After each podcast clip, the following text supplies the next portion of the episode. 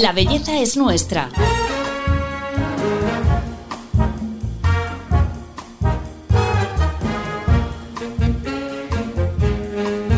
Un podcast de Telva. Seguro que habéis oído hablar de la cosmeticorexia, esa tendencia entre las más jóvenes, hablamos de niñas de entre 10 y 15 años, de consumir de manera descontrolada productos de belleza. Los ven en TikTok o en Instagram y enloquecen con lo que ellas llaman el skincare. Pero cuidado, al contrario de lo que piensan, su piel puede sufrir consecuencias. Hoy las analizamos con la dermatóloga del grupo Pedro Jaén, especializada en dermatología pediátrica, Cristina García Millán. Bienvenida, Cristina, al podcast de Telva. Hola, Paloma, muchísimas gracias. Bueno, ¿qué está pasando? Porque es como llevamos unos meses con, este fenómeno que hasta la Asociación Española de Dermatología ha emitido, un comunicado alertando de, los riesgos. Efectivamente, esto eh, ha pasado de ser algo prácticamente anecdótico a verlo de muy frecuentemente en consulta. Eh, vemos em, a los padres muchas veces que nos preguntan por estas rutinas muy dilatadas de sus niños. Yo he llegado a ver a niños en la consulta con que me han traído eh, pues unos cuantos productos cosméticos, llegando a ser 10 o 12 productos cosméticos que aplicaban a diario. Y, bueno, em, yo preguntando a estos niños eh, vi que, bueno, pues que lo habían visto en TikTok. Empecé a ver cuentas de TikTok y de hecho yo lo mencioné en mis redes sociales por, por este motivo. Así que efectivamente es un, fenómeno que ha ido creciendo y mm. los padres nos consultan por este, por este motivo, incluso aunque no vengan a consulta directamente, o sea, aunque vengan por otras cosas, los padres nos preguntan preocupados por, por, las rutinas excesivas de sus niños. Para que veamos un poco el contexto en el que nos encontramos, ¿cómo es la piel de, un, de una niña? Niña un niño de entre 10 y 14 años, para ver un poco cuál es la base sobre la que aplican todos los productos? Pues mira, Paloma, la, la piel de los niños a los 10, 11 todavía es una piel infantil. Esa piel infantil se caracteriza por una función barrera que no está desarrollada de todo completamente, es una función barrera en desarrollo. ¿Esto quiere decir que es la función barrera? Pues básicamente la capacidad que tiene nuestra piel de retener el agua y también de evitar que ciertos productos o y ciertas moléculas penetren hasta capas más profundas, que no se queden en capas superiores. ¿Esto en qué se traduce? Pues que cualquier producto cosmético que apliquemos en edades más tempranas pues va a penetrar más y puede ejercer eh, un efecto negativo que no sería tal si fuera si se aplicara una piel adulta.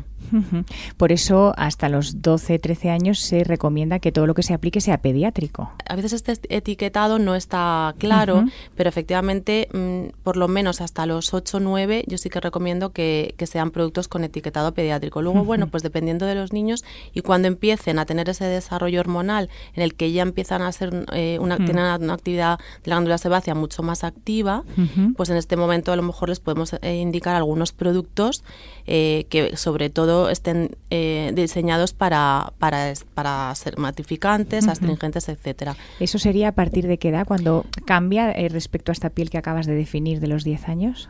A partir de los 12, 13, 14 ya tendríamos una piel más adolescente y con una actividad de la glándula sebácea más desarrollada, pero es verdad que la función barrera puede no estar todavía consolidada.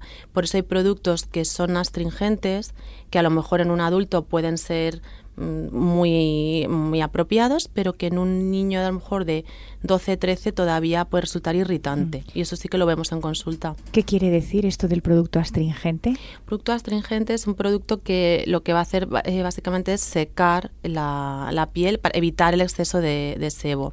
Pueden ser estar en forma de tónicos, en forma de cremas, lociones también. y, y, muchas veces ellos lo aplican por su cuenta porque ven pues que está indicado para piel acnéica y eh, puede ser que les irrite. Puede ser que lo apliquen con una frecuencia excesiva o con no estar indicado para su piel, con 12-13 aún. Antes hablábamos, antes de empezar la entrevista, que, eh, bueno, esto muchos, muchas niñas lo viven como un juego, ¿no? entre amigas y comparten y pues he visto esta crema, cómpramela. Eh, y los padres hemos entrado un poco también en esa dinámica de, bueno, pues el capricho, pues sí, que se diviertan poniéndose esto o lo otro. Pero hay que encontrar ese punto medio, ¿no? Hablábamos de enseñarles a cuidar la piel, pero con sentido común, con lo que realmente necesitan. ¿Qué sería lo que realmente necesitan? Efectivamente, no podemos caer en banalizar el uso de los cosméticos. Es decir, mm, sí que les tenemos que ayudar a que se cuiden. Yo creo que es una, un punto muy bueno que los niños de ahora tengan esa tendencia para que lo hagan bien, ¿vale? Ayudarles a que lo hagan bien. ¿Qué es lo que necesita una piel infantil? Pues básicamente factor de protección solar, hidratación mm, apropiada para esa para, para, su edad que no siempre debe ser aplicada diariamente en función de cómo si es un niño atópico pues sí si es un niño con la piel normal pues a veces no es necesario hidratarlo diariamente por supuesto, mm, una limpieza adecuada también para su edad, una limpieza con un producto que no sea irritante, a ser posible sin detergente, un producto hmm. Sindet, y un tratamiento para el acné incipiente, que ya puede, que puede ser cosmético, con varios pasos, o simplemente una crema que ayude a que no aparezcan los primeros granitos en caso de que, están, de que se estén produciendo y ya está. Y ya nada está. más. O sea, una niña se levanta por la mañana y se tiene que lavar la cara con agua y un gel que no tenga jabón. Exacto. Ponerse si necesita una crema hidratante. Sí, o una crema hidratante aprovechando, por ejemplo, que recomendamos que se aplique protección solar. Hmm. Mm, una crema hidratante con, con un filtro solar que no es un filtro solar, ¿vale? Esto va a ser mucho más mm, cosmético y más aceptado muchas hmm. veces por el por los niños.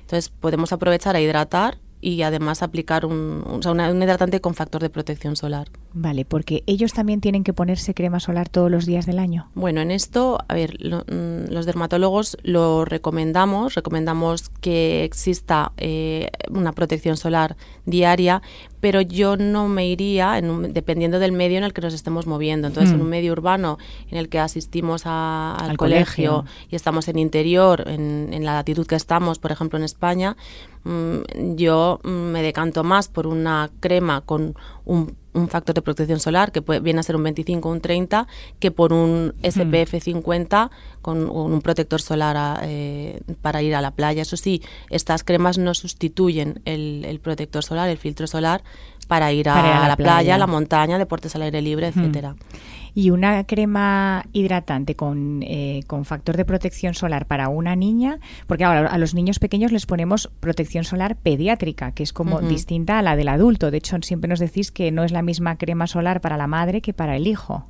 ¿Esto cómo encontramos esa crema que les valga con 11 años para ir al cole? Bueno, en esta edad ya le puedes poner una crema que sea más apta con esto de que hemos comentado de la barrera yo me iría a una crema que sea apta para piel sensible, que sea que no sea una crema excesivamente densa y que lleve un filtro solar.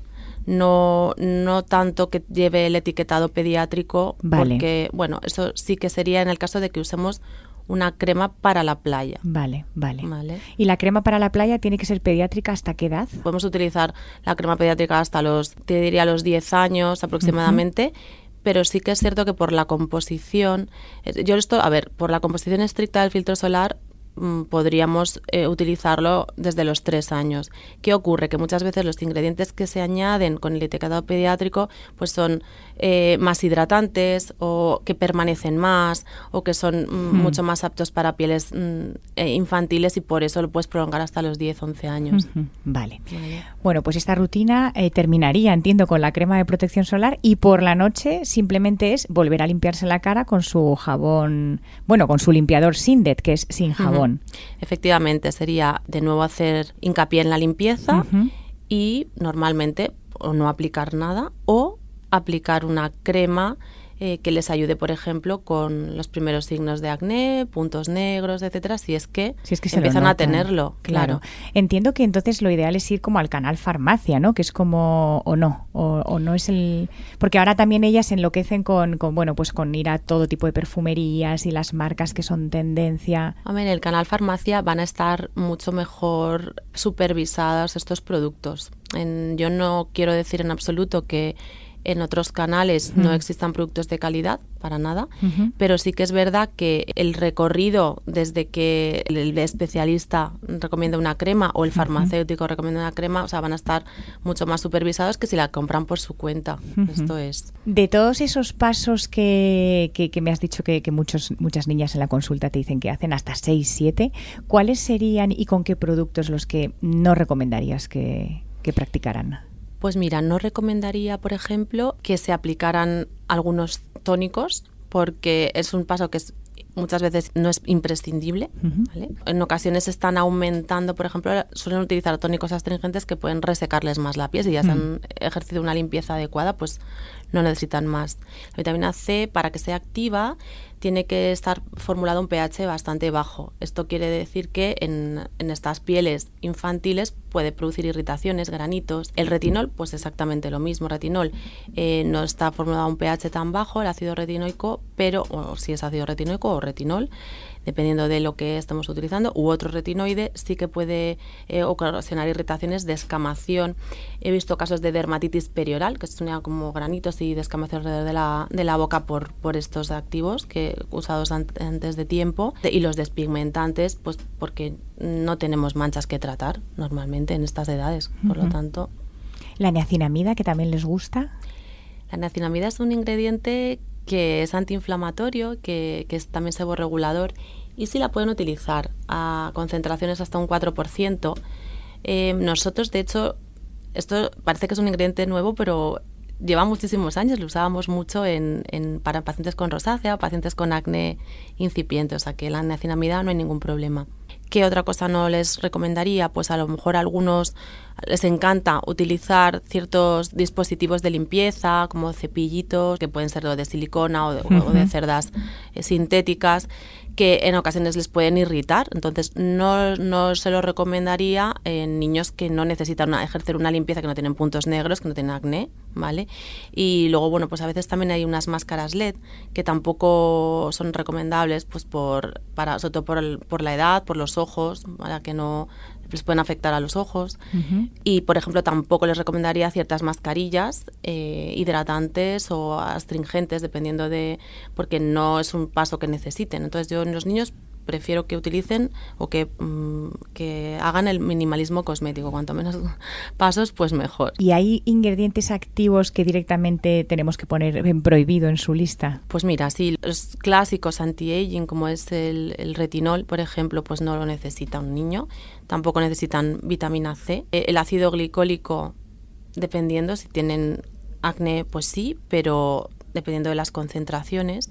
No necesitan en absoluto ningún despigmentante, porque bueno, pues no tienen, salvo que nosotros lo mandemos en alguna ocasión puntual porque tengan alguna, sobre todo alguna marca pigmentada de acné. ¿Exfoliaciones que también les gusta? Las exfoliaciones las pueden utilizar, pero tienen que ser exfoliaciones muy dirigidas a piel sensible, por lo que habíamos comentado previamente de la barrera. Entonces, en edades muy tempranas, 10-11, un esfoliante para piel sensible sería el adecuado. Puede ser un esfoliante mecánico o puede ser también un esfoliante enzimático que tenga una supervisión médica. Y luego, pues ya más mayorcitos sí que pueden utilizar algún tipo de exfoliación mecánica, pues un poco más más fuerte. Mecánica es granulado, ¿no? Con el granulado. Sí, también lo puedes hacer con un cepillo. Puedes apoyarte en un cepillo. Entonces, por ejemplo, si es un chico más mayor, que pues con 12, 13, que ya empieza a tener acné o, punto negro, pues a lo mejor sí que podemos reforzar esta exfoliación.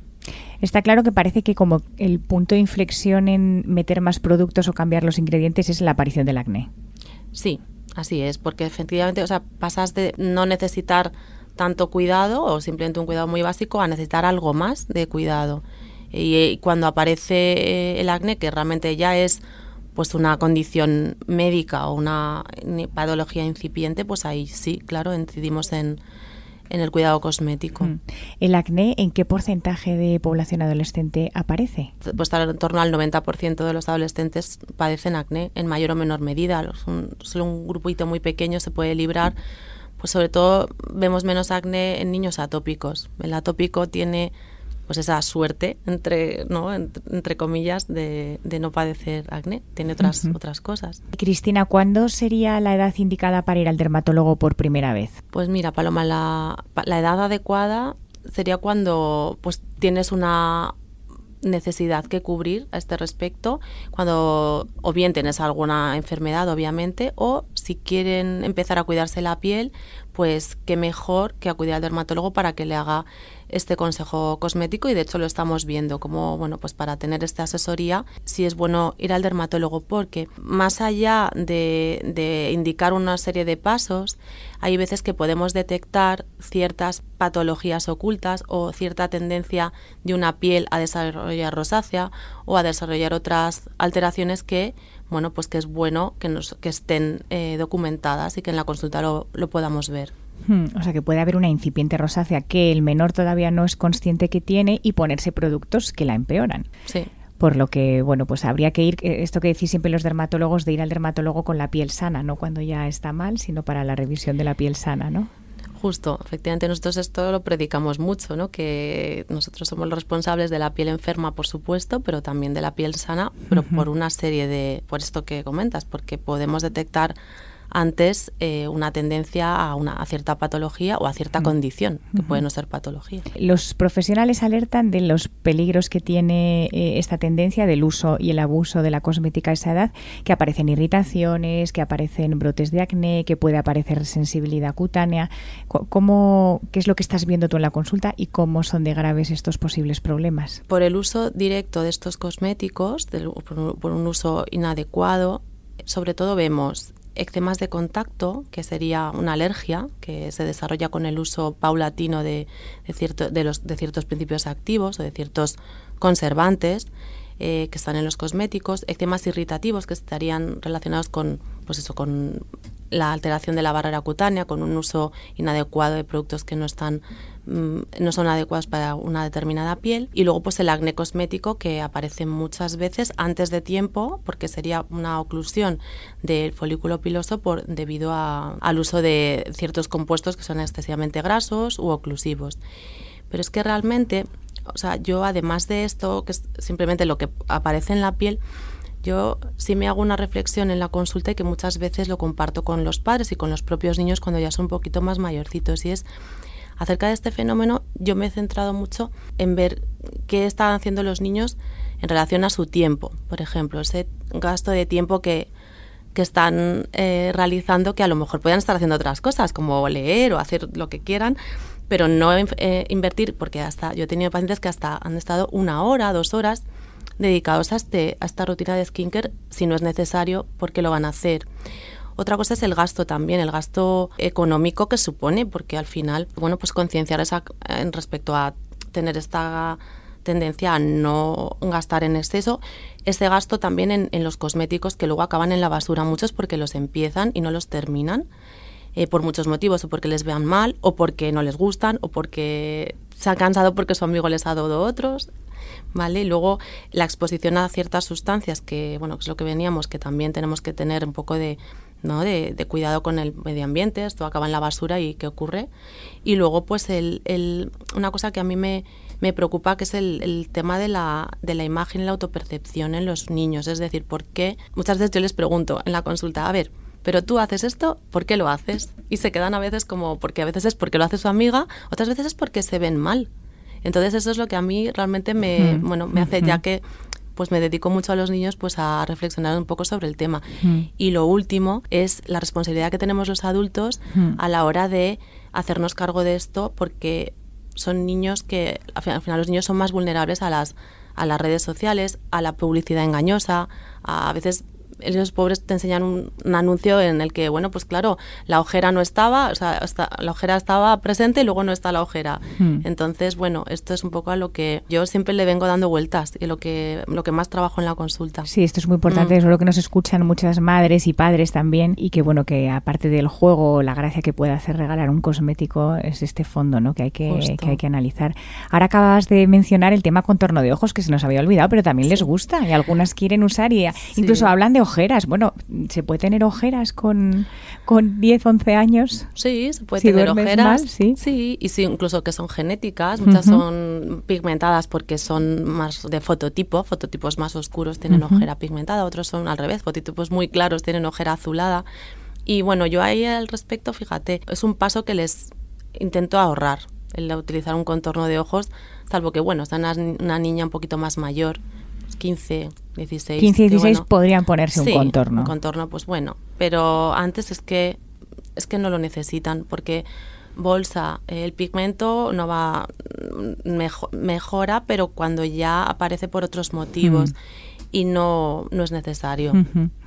Y ya no hablamos del territorio eh, medicina estética o tratamientos de belleza, que me imagino que también estáis notando cómo baja la edad. ¿Qué es lo que se puede hacer una persona menor de 18 años de medicina estética? Diferenciamos entre los tratamientos de cabina, que se lo pueden hacer, yo le, sí que les recomiendo a muchos de mis pacientes pediátricos, 12, 13, cuando empiezan ya ahí con esa con esos puntitos negros, acné, sí que les recomiendo limpiezas, que muchas veces esto mejora simplemente con una rutina de limpieza, como hemos comentado antes, pero bueno, también si quieren oye, pues ir a, una cabina. Cuidado con lo que les ponen después, eso es importante con el producto que se aplica después, porque claro, a veces la limpieza manual está bien, pero luego el producto, ojo. Y luego ya hablamos de los tratamientos específicos de medicina estética, como puede ser una rinomodelación con ácido hialurónico, o un aumento de labio, o mm, mejorar un pómulo. Yo esto, eh, ojo, lo, lo hacen, vamos, sí que se puede hacer, pero con mucho cuidado. Siempre recomendamos en mayores de 18 años, pero en algunos casos, 16, 17 años, si se pone una simetría importante o tiene una sonrisa gingival en el que realmente la compleja al adolescente, se puede tratar pero individualizando muchísimo los casos. Sí, que en este caso no es lo común. No, no es, lo común ni mm. tampoco es lo que yo creo a lo que debemos ir. No. Bueno, Cristina, para todas las eh, personas, bueno, madres y padres que nos están escuchando, vamos a terminar la entrevista, pero les vamos a poner fácil eh, con cinco consejos que nos des eh, sobre qué sí y qué no pueden comprar a sus hijos e hijas preadolescentes.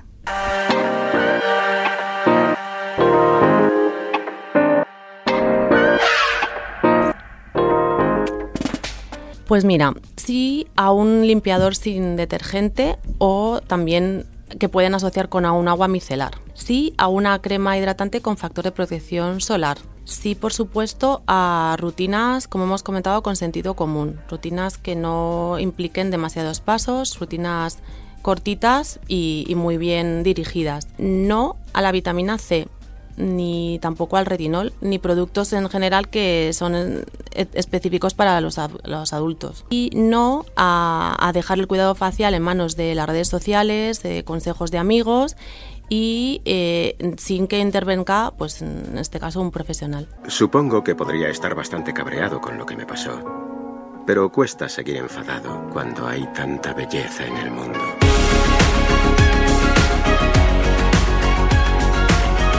La belleza es nuestra.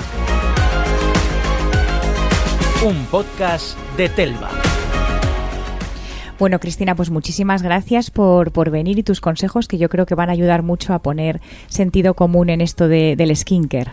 Muchas gracias a, ti, Paloma. Bueno, y, y, nos despedimos ya de este episodio y os agradecemos a todos vosotros que nos escuchéis siempre. Nos vemos pronto. Hasta luego.